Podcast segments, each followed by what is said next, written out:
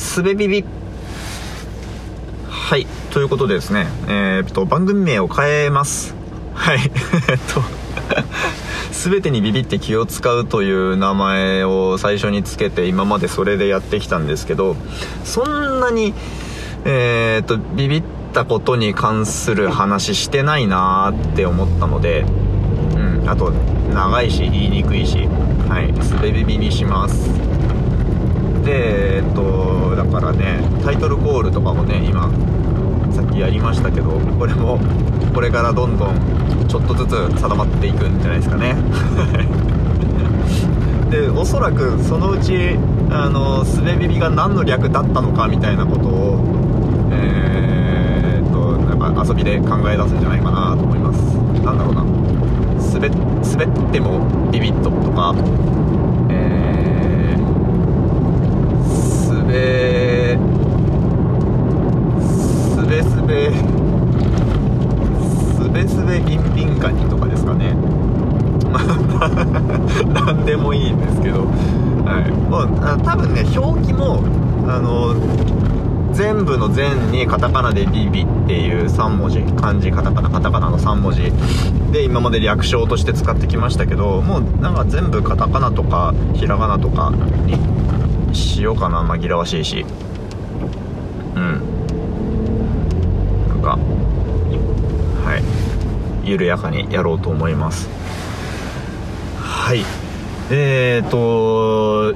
今は会社に移動する車の中なんですけど、えー、最近あの保育園への登園を自粛してましてうん。あそう自粛って自粛ちょっと横道それますけど自粛を求めるっていうのがおかしいんじゃねえか。自粛を求める進めるっていうのって自粛って自発的にするもんだから人から言われてするもんじゃないよね。それおかしいよね。みたいな話があるかと思うんですけど確かに僕もそう思ってたんですけど今えーと、保育園から自粛を求められてはいないのだが自粛してる状態なんですけど、えー、まあ、それはさておきあの自粛を求めるとか進めるって別におかしくない場面もあるよなーって思いましたね。はい。あの強制力がない場合。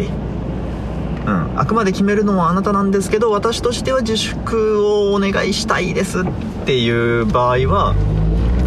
決めるのは本人なので自粛を勧められて自粛するっていうことができますよね。断って、えーと、自粛しないことも、えー、っていう選択肢も残されている場合は自粛を求めることができますね。うん。だからもうおかしいのは自粛えっ、ー、と事実上は強制なのに自粛っていう表現を使う場合はまあおかしいかなとは思いますけど。はい。はいそれましたが、えー、そう、えっ、と、登園を自粛しておるのでえーと、家にずっと子供がいるわけですね、うん、もうあのだいぶ聞き分け良くなってくれてまあなんかそれもいいのか悪いのか分かんないんですけどとりあえず仕事ができて助かっています。はいまあ、仕事はできるんですけどでもポッドキャストを撮ったり、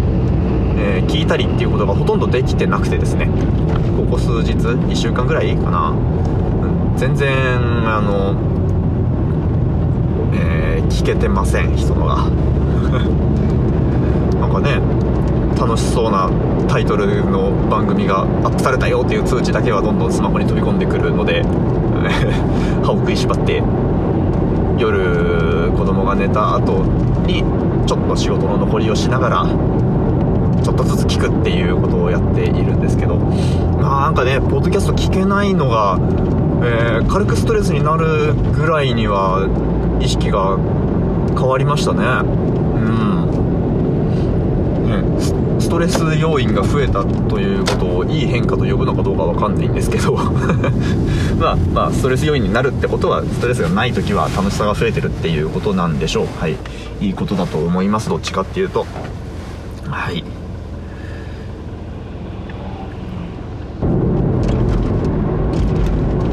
はいでえ、っとそうあのアイデンティティの話をしようと思ったんですよ。あのアイデンティティって自己同一性ってに和訳されますよね。でこの自己同一性っていう言葉が長らく何のことやねんと的を得ない要領を得ないなと思ってたんですけどこの間人にその話をしてたらスルッと説明できたので、えー、ここでします。ここでもします。えっ、ー、とまず前提として自分って刻一刻と変わってますよね。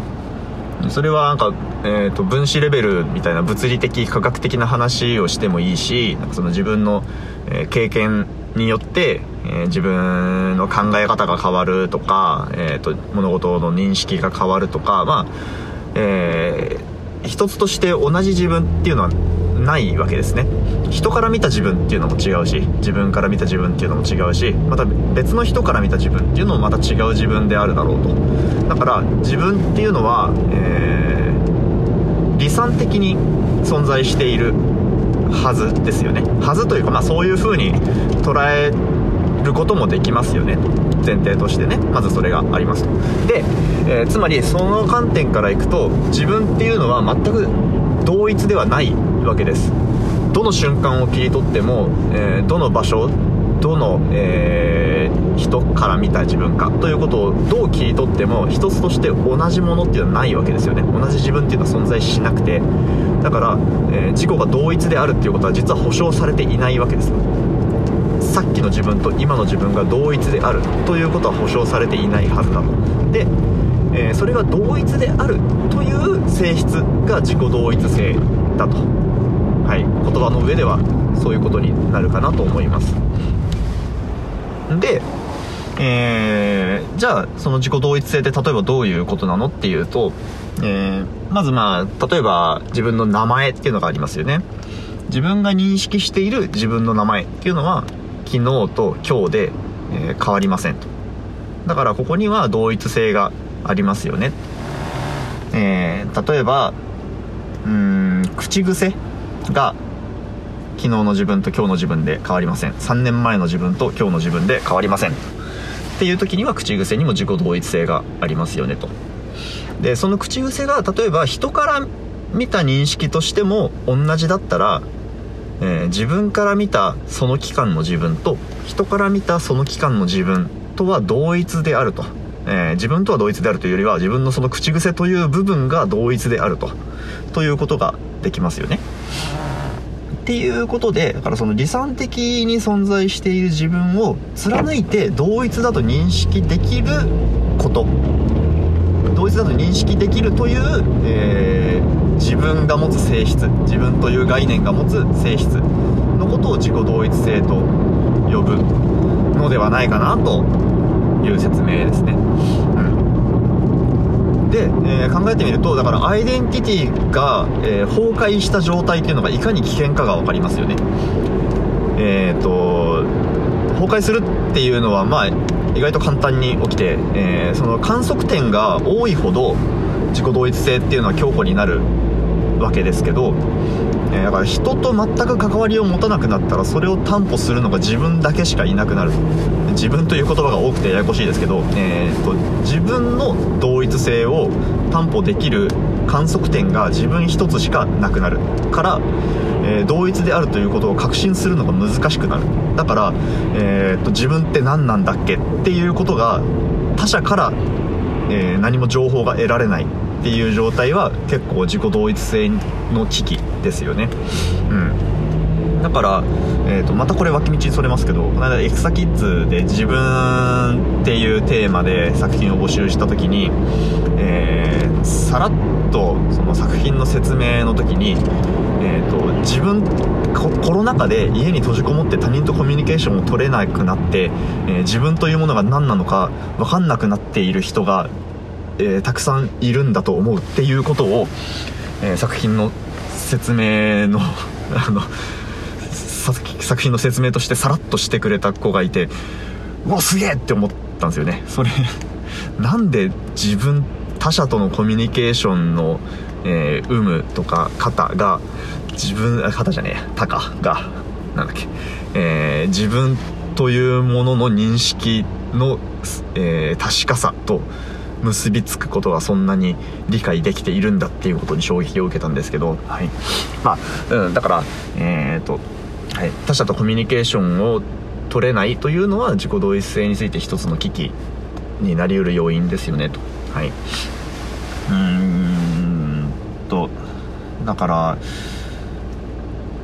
そうそうなると自分がどのように振る舞えばよいかが分からなくなるわけですよね。他人から自分がどのように見られているかっていうのが、えー、不確かになると自分がこの場面で取るべき正解というものが分かんなくなると。でそれは別にそんなに人に気を使って生きなくてもいいんじゃないみたいなことを、えーと、言われるかもしれないんですけどそれは気を使っているということではなくてえっ、ー、と何て言うのかな。自分が